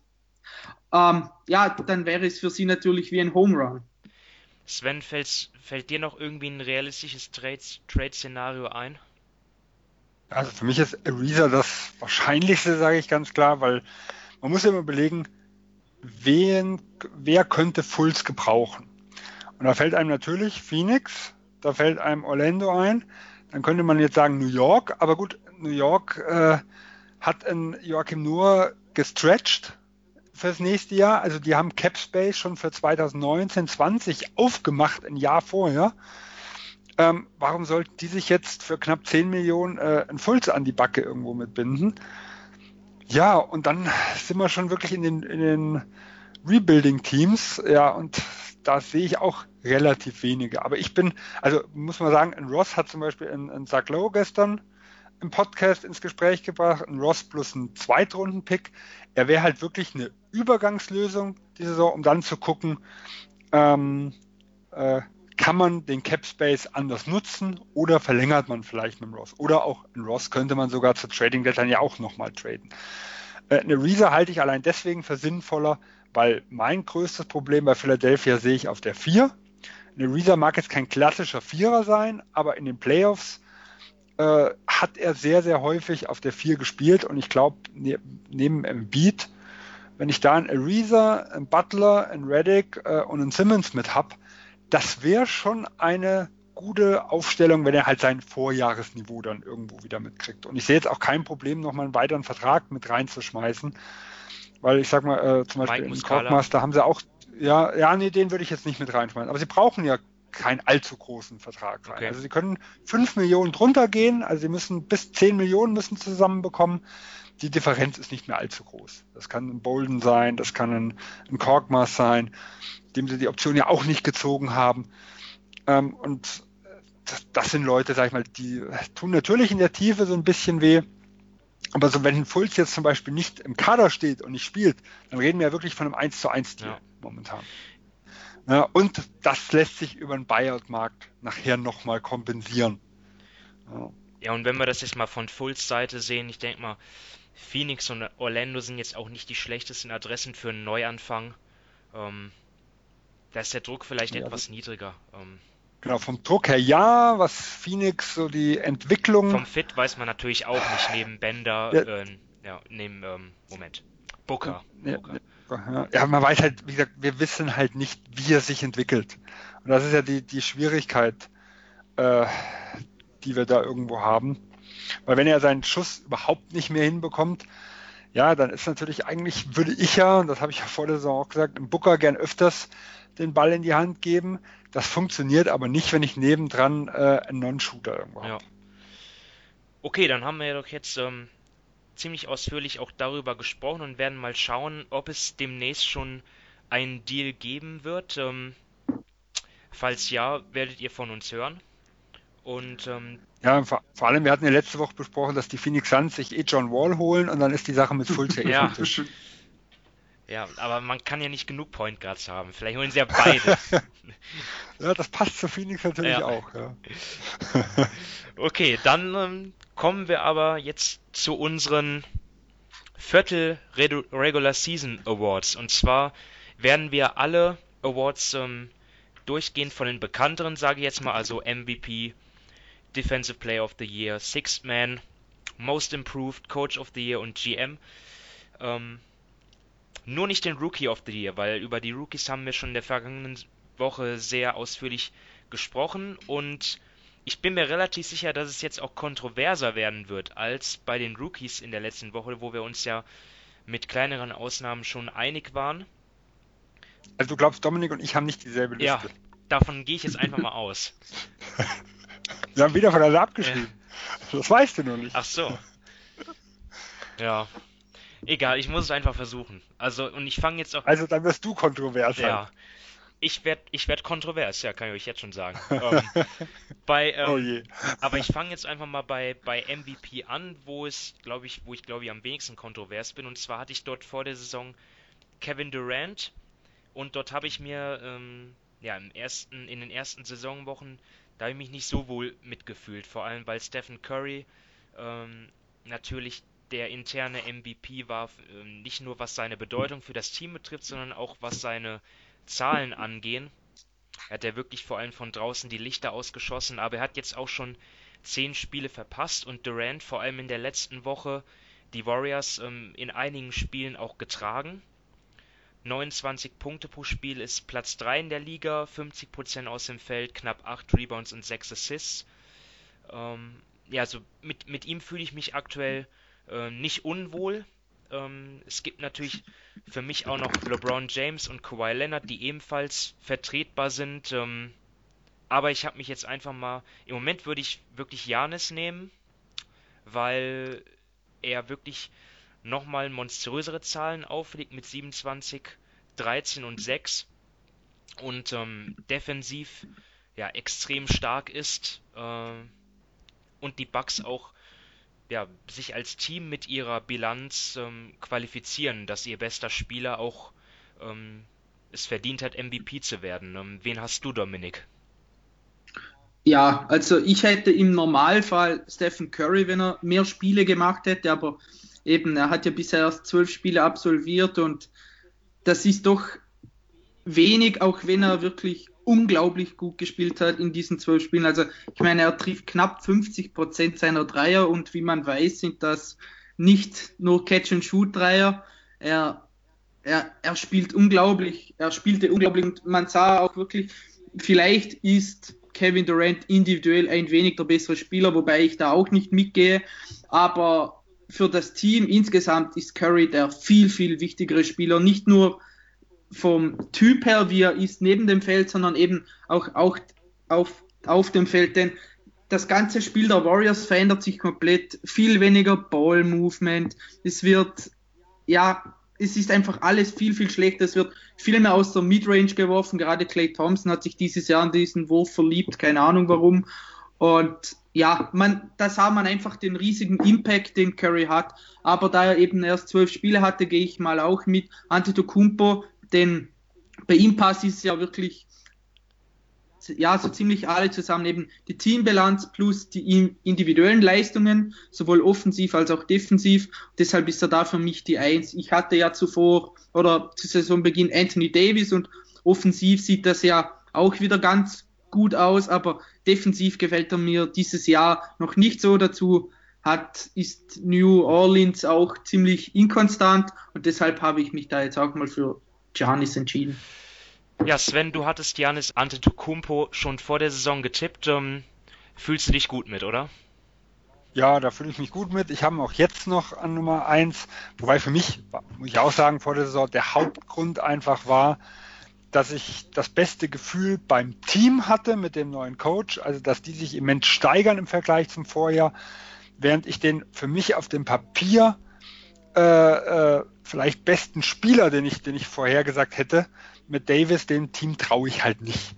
Wobei bei allem Lob, was man für Giannis hat, und er spielt wirklich eine gute Saison mit sehr, sehr vielen Karrierebestwerten, ist sein Wurf macht mir dieses Jahr noch wirklich Sorgen. Also da hatte ich die letzten Jahre das Gefühl, da ist ein gewisser Aufwärtstrend äh, zu erkennen. Also er, er wird nie ein, wahrscheinlich ein sehr guter Dreierschütze sein, aber er hat dann zumindest irgendwas immer um die 30 Prozent so geschossen. Und dieses Jahr sind die Freiwurfquote äh, ist immens in den Keller gefallen. Die Dreierquote ist mit, mit 11, wo haben wir 11,8 Prozent oder wo ist eine Katastrophe. Ähm, also was den Wurf angeht, muss ich auch sagen, das gefällt mir überhaupt nicht. Das ist so für mich so der, ja, so der, der bittere Beigeschmack an der ganzen Geschichte. Okay, dann gehen wir weiter zum Verteidiger des Jahres und Sven, mach da doch mal sofort weiter, bitte. Ja, das ist das, wo mir gerade zu dem Zeitpunkt immer am allerschwersten fällt, weil mein Tipp von vorher, Gobert, ähm, ja, ich sehe ihn jetzt immer noch als guten Verteidiger, aber das, was Utah halt abgeliefert hat, defensiv, da kann ich ihn nicht mitwählen und dann habe ich mich für Covington entschieden. Warum? Ähm, die Defense in Philadelphia ist seit seinem Abgang, wie ein winziges Sample Size, muss man ganz klar sagen, abgefallen. Äh, Minnesota hat die stärkste Defense, seit er da ist. Auch das schiebe ich nicht nur auf ihn, äh, aber es ist für mich jetzt die Situation, wo ich mal sagen kann, dafür wird er jetzt mal gelobt und dann kriegt er zumindest jetzt meine Stimme. Ja, also ich habe auf jeden Fall, also ich habe auch Covington, also ich finde die, ähm, die Wahl extrem gut. Ähm, ich habe kurz über, über Marc Gasol nachgedacht. Ich meine, er ist ähm, schon, die, die Grizzlies sind schon eines der, eine der besten Defensiven. Ich glaube sogar die zweitbeste aktuell. Ähm, ja, seine, seine On-Off-Court-Stats sind, sind extrem stark. Bei den Defensive Win ist er top. Ähm, Real plus minus super. Ja, ich meine, wir haben in der letzten Woche off the record noch ein bisschen äh, drüber gequatscht, ähm, ja, wie, wie schwer es eigentlich ist, Defensive auch mit Statistiken zu belegen. Und ähm, also bei diesen ganzen Meetings, da ist Gasol mit vorne. Das Problem bei mir ist aber irgendwie, wenn ich Memphis sehe, dann fällt er mir gar nicht ähm, so richtig überragend auf. Ähm, er lässt auch in, ähm, unter dem Korb eine 65-prozentige Wurfquote zu, was eigentlich überhaupt nicht gut ist. Und dazu kommt, dass er für mich jetzt auch nicht als der ähm, überragende Spieler dort ähm, genannt werden kann. Also offensiv schon eher, aber Mike Conley und Kyle Anderson haben dort auch einen großen Anteil daran, dass die Defensive der Grizzlies so gut läuft. Ähm, deswegen habe ich auch ähm, Covington jetzt. Und ja, bei ihm muss man sagen, wenn ich da mal die, das Defensivrating der Timberwolves sehe als Team, da brauche ich jetzt die On-Off-Court-Stats äh, von Covington gar nicht sehen, weil er gefühlt ja 48 Minuten spielt unter Thibodeau. Ähm, ja, dort sind die, die Timberwolves, seit er da ist, ähm, Erster. Und ähm, bevor Covington da war, waren die Timberwolves letzter. Also klar, ähm, Towns äh, ist auch zu erkennen, gibt sich mehr Mühe jetzt, wo Butler weg ist, aber trotzdem, Covington ist einfach der Mann, der es dort ähm, rausreißt. Extrem starker Verteidiger. Ähm, für mich wäre er im Moment die Wahl. Und, und es wäre auch irgendwie eine coole Geschichte. Gab es schon mal einen Defensive Player of the Year, der während der Saison getradet wurde? Wäre auch irgendwie verrückt. Ähm, Dominik, wen hast du? Ja, also ich hatte vor der Saison Joel Embiid. Achso, ich hatte auch und, Gobert, ähm, keine gute Wahl. Ähm. Ja, ich hatte Embiid. Ähm, ja, es ist einfach schwer zu sagen, wer da bisher der Beste ist.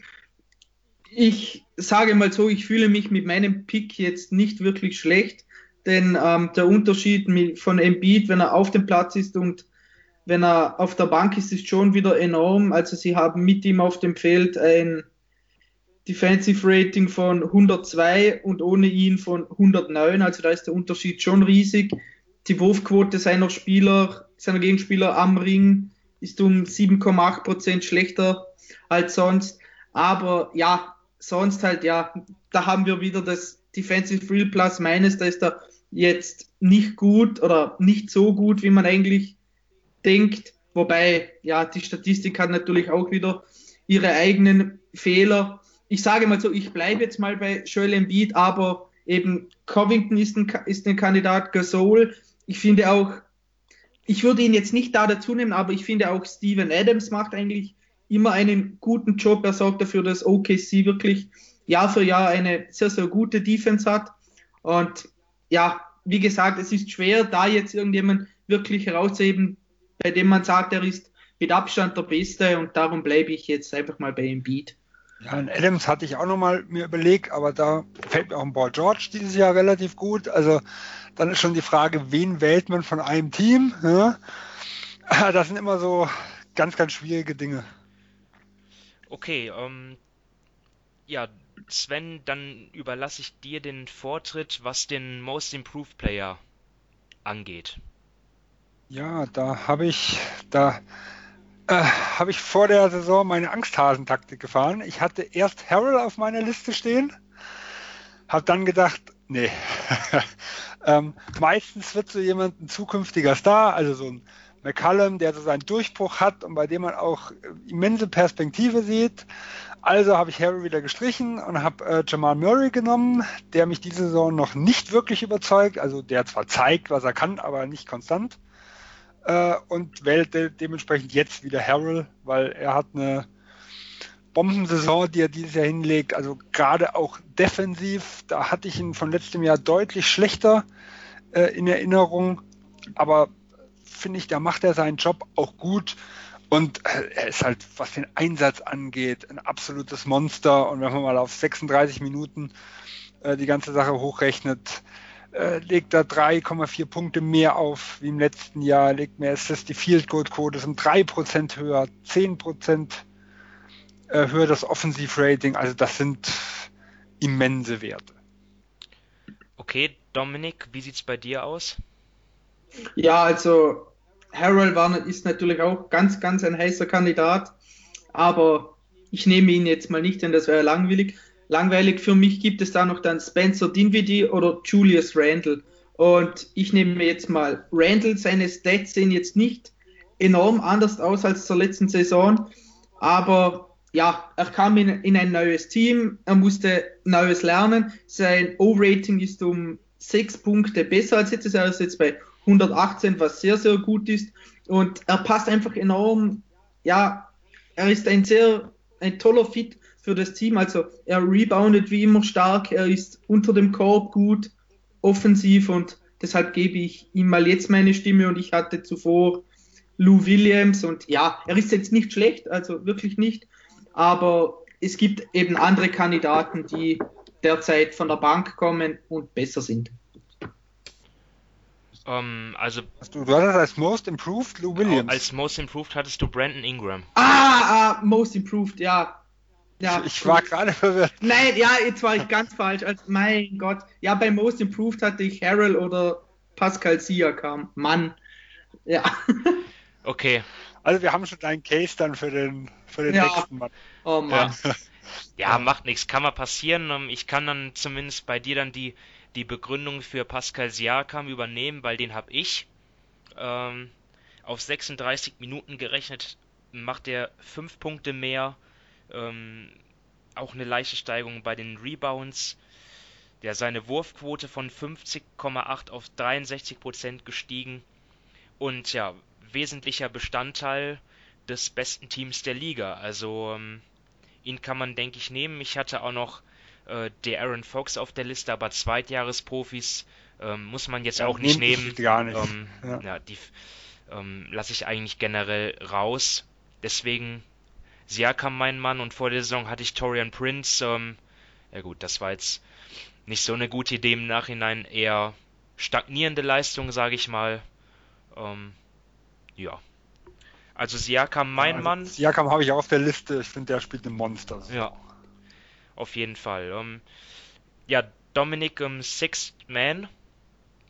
Äh, willst, willst, ja, du noch was, ja willst du doch noch was dazu sagen? Oder hast du schon alles? nee, ich glaube, da habe ich jetzt alles gesagt, ja. Dann ähm, Sven, deine Wahl? Ja, ich hatte vorher Randall, ich bleibe jetzt bei Randall, wobei für mich das Six-Man-Rennen wirklich spannend ist dieses Jahr. Ähm, ich habe nämlich so mit auf Augenhöhe auch noch einen Harold, den ja vorher schon äh, mit gehabt hat. Also ich glaube, die zwei sind, äh, geben sich nicht viel und selbst in Derrick Rose kann man da noch mit reinnehmen. Also wenn man sieht, dass er auf 36 Minuten hochgerechnet die zweitmeisten Punkte seiner Karriere macht, also nur im MVP-Jahr war er besser und deutlich, mit deutlich besseren Quoten, ähm, dann muss man bei aller Kritik, die ich in den äh, letzten Zeit für ihn hatte, auch mal wirklich lobende Worte sprechen. Bisher auch ein absoluter Kandidat. Ja. Und ähm, ich hatte Dennis Schröder dort und ist für mich ähm, auch weiterhin so im Rennen mit dabei. Also er hat zwar auch jetzt einige Spiele gestartet, ähm, wäre aber trotzdem noch in der Konversation, also es wäre auf jeden Fall noch möglich, ihn, ihn zu nehmen. Ähm, knapp 17 Punkte und 5 Assists pro Spiel. 4,3 Rebounds, ähm, hat ein starkes Net-Rating, also er hat auch wirklich eine Bedeutung für das Team. Ich ähm, habe mich aber trotz starker Konkurrenz, ja, ähm, habt ihr auch schon genannt, Sabonis, extrem starke Saison spielt er, ähm, Montrezl Harrell ähm, natürlich zu nennen. Ich habe mich aber tatsächlich für Derrick Rose entschieden. 15,5 Punkte ähm, legt er auf, fast 50% aus dem Feld, also ähm, mehr als 40% von der Dreierlinie, 40,9%, 4,1 Assists, 3,2 Rebounds und er ist auch ähm, abgesehen von den neu hinzugekommenen Covington und Saric, ähm, durch die die Timberwolves deutlich besser wurden an sich. Abgesehen von den beiden Neuzugängen hat er auch das beste, äh, die besten On-Off-Court-Stats ähm, aller Spieler im Kader. Also ja, wirklich sehr erfreulich, wie er in dieser Saison spielt. Und dann, Dominik, kannst du jetzt weitermachen mit ähm, dem Coach of the Year.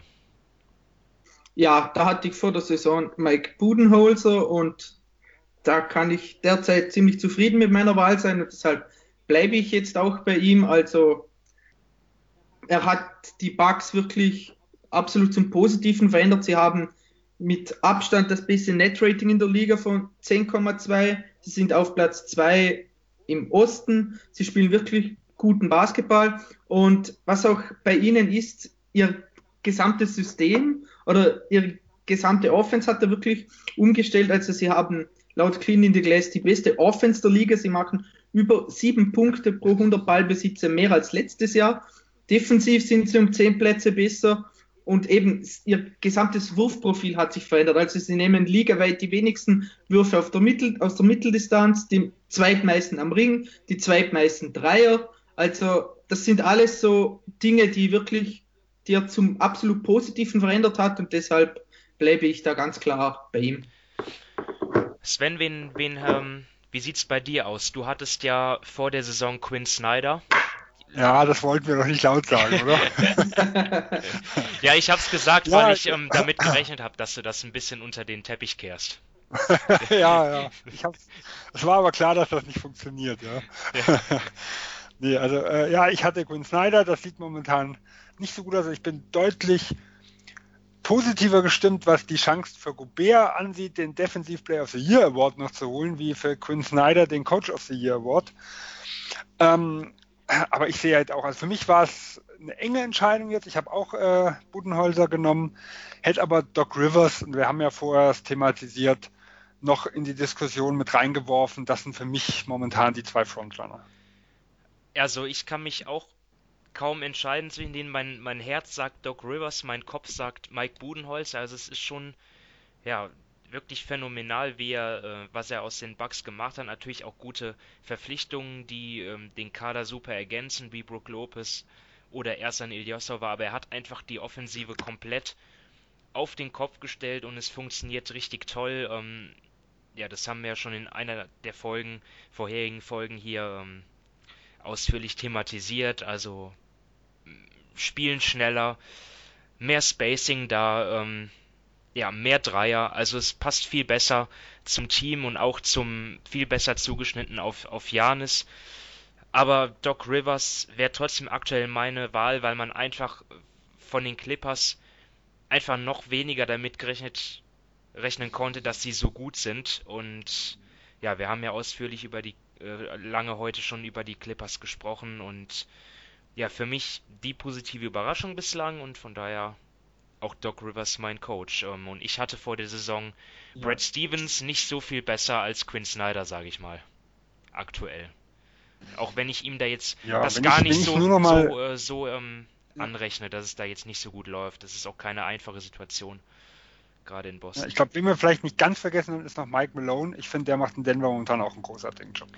Also was die defensiv, wir hatten ja auch ziemlich, war wahrscheinlich vor drei Wochen schon oder so, über die Nuggets gesprochen und waren uns ziemlich sicher, dass sie das auf dem Niveau nicht halten können. Wir müssten immer noch Vierter sein oder sowas in der Richtung. Also äh, ich glaube, er ist nicht weit hinter den zwei. Also er ist wirklich noch jemand, der im Saisonverlauf da eine ganz große Rolle mitspielen kann. Ja, bei den Coaches ist es immer so, fast schon traditionell hat man eigentlich eine, eine große Auswahl. Ich meine, Daniel Nurse können wir jetzt auch nicht rausfallen lassen, ne? Wenn wir Nick Nurse nehmen, ja. Äh, Nick Nurse. Daniel Nurse ist, glaube ich, ein, äh, ein Verteidiger der Edmonton Oilers. Ich weiß es nicht. Also, uh, da, falsches Thema. Jetzt, jetzt habe ich, jetzt hab ich die durcheinander geworfen, ja. Ist das Fußball? Äh, NHL. ja, ich, das, das weiß ich noch. Da müsste Wayne Gretzky mal gespielt haben, genau, oder? Ja. ja dann hört es bei mir ja, auf zu Edmund. Ja, Nick, Nick, Nick, Nurse natürlich, ähm, auch zu nennen. Ähm, Dominik, wie sieht es bei dir aus mit, mit dem GM? Jetzt, ähm, ja, so eine Sache, da können wir jetzt gar nicht so viel sagen, oder? Nee, also nicht wirklich. Ich hatte da ja Masai Ujiri und derzeit sehe ich wenig Sinn davon abzurücken, aber eben halt, ja, ich wüsste jetzt auch nicht irgendwie, was meine Wahl großartig beeinflusst hätte, außer, ja, zum Beispiel irgendwie die Lakers hätten ein Feuerwerk abgebrannt mit Lance Stevenson und dergleichen. Dann das hätte aber unrealistisch. Dabei ja. hätte man doch eigentlich ja, ja, das hatte mal aber das hatte man über Javel McLeod. Der hat jetzt schon den Lakers GM genommen. Das hat zwei genommen. Ne? Ja, zwei Pappnasen bei uns. Äh, nee, aber derzeit macht es ja für mich nicht so viel Sinn, da irgendwie jemand anderes zu nehmen. Ja. Also ich hatte Rob Pelinka und Nein, wirklich. ja, das ist einfach ja, ich meine, ähm, kann natürlich die LeBron-Verpflichtung war natürlich ähm, der Home Run, ne? aber es kann natürlich schon sein, je nachdem wie die Lakers-Saison verläuft, dass man dann sagt, ja gut, ähm, was ähm, hat denn jetzt groß Rob Pelinka dafür gemacht, dass äh, LeBron nach zu den Lakers kam? LeBron wollte einfach nach LA ähm, und die restlichen Verpflichtungen waren alle Käse. Zu dem Urteil könnte man vielleicht am Ende der Saison kommen, man weiß es nicht. Masai Ujiri ist natürlich im Moment ein heißer Kandidat, so wie es bei den Raptors läuft. Ähm, es kann auch sein, dass ähm, es Donny Nelson wird von den Maps, je nachdem ähm, bei dem ganzen Luka Doncic-Hype, ähm, was da noch alles kommt, ähm, dass er den Zuschlag erhält. Aber ich denke mal, auch dort ist ja auch die Vergabe noch völlig offen. Ähm, aktuell würde ich Ujiri halt nehmen, aber muss man einfach mal abwarten. Ähm, und damit sind wir. Moment, fehlt noch jemand? Ich darfte noch, durfte noch Ach, nicht. Du durftest noch nicht, sorry Sven. Ja. Äh, also ich habe auch vor der Saison Ujiri, jetzt Ujiri. Äh, man muss aber auch sagen, der Award ist ja meistens nicht einer für jetzt wirklich nur die Saison, sondern da spielt ja die Saison und ein Langzeitrating oft eine Rolle. Also nach dem Motto, wenn man früher nicht wusste, wen man wählen äh, sollte, dann hat man äh, RC Buford gewählt, weil dem konnte man den Award immer geben äh, und dementsprechend auch bei den Warriors teilweise, da, hat, da gab es auch die Awards, obwohl in dem Jahr es gar nicht immer was Spezielles war, weshalb sie ihn bekommen hatten. Äh, also von dem her, da ändert sich bei mir auch nicht viel äh, und grundsätzlich muss da schon viel schief laufen, dass ich da meine Meinung ändern würde. Und Ojiri macht langfristig wie auch kurzfristig einfach einen sehr guten Job. Ja, ich glaube, ähm, da gibt es keine zwei Meinungen. Okay, dann mit sind wir mit den ähm, Awards fertig. Und ja, es ist dann, wie ihr hofft, dann doch schon ein bisschen kontroverser geworden mit mehr unterschiedlichen Meinungen. Und ich denke mal, das spiegelt ja auch die aktuelle Saison wieder in der NBA. Äh, jetzt außer den Raptors noch kein Team, das jetzt ähm, ja absolut alles überragt und auch keinen Spieler, der alles überragt. Ähm, auf jeden Fall alles sehr ausgeglichen und ähm, ja sicherlich auch ähm, etwas, was ähm, ja ganz ganz gut ist. Ich denke mal, für Spannung ist weiterhin gesorgt und damit verabschiede ich mich ähm, von den äh, beiden Kollegen Sven und Dominik. Danke, dass er wieder zur Verfügung standet und auch vielen Dank an die Zuhörer da draußen, ähm, dass ihr ähm, die, die Folge zugehört habt. Und dann würde ich sagen, bis zum nächsten Mal. Weiterhin viel Spaß mit der NBA. Ciao. Tschüss. Tschüss.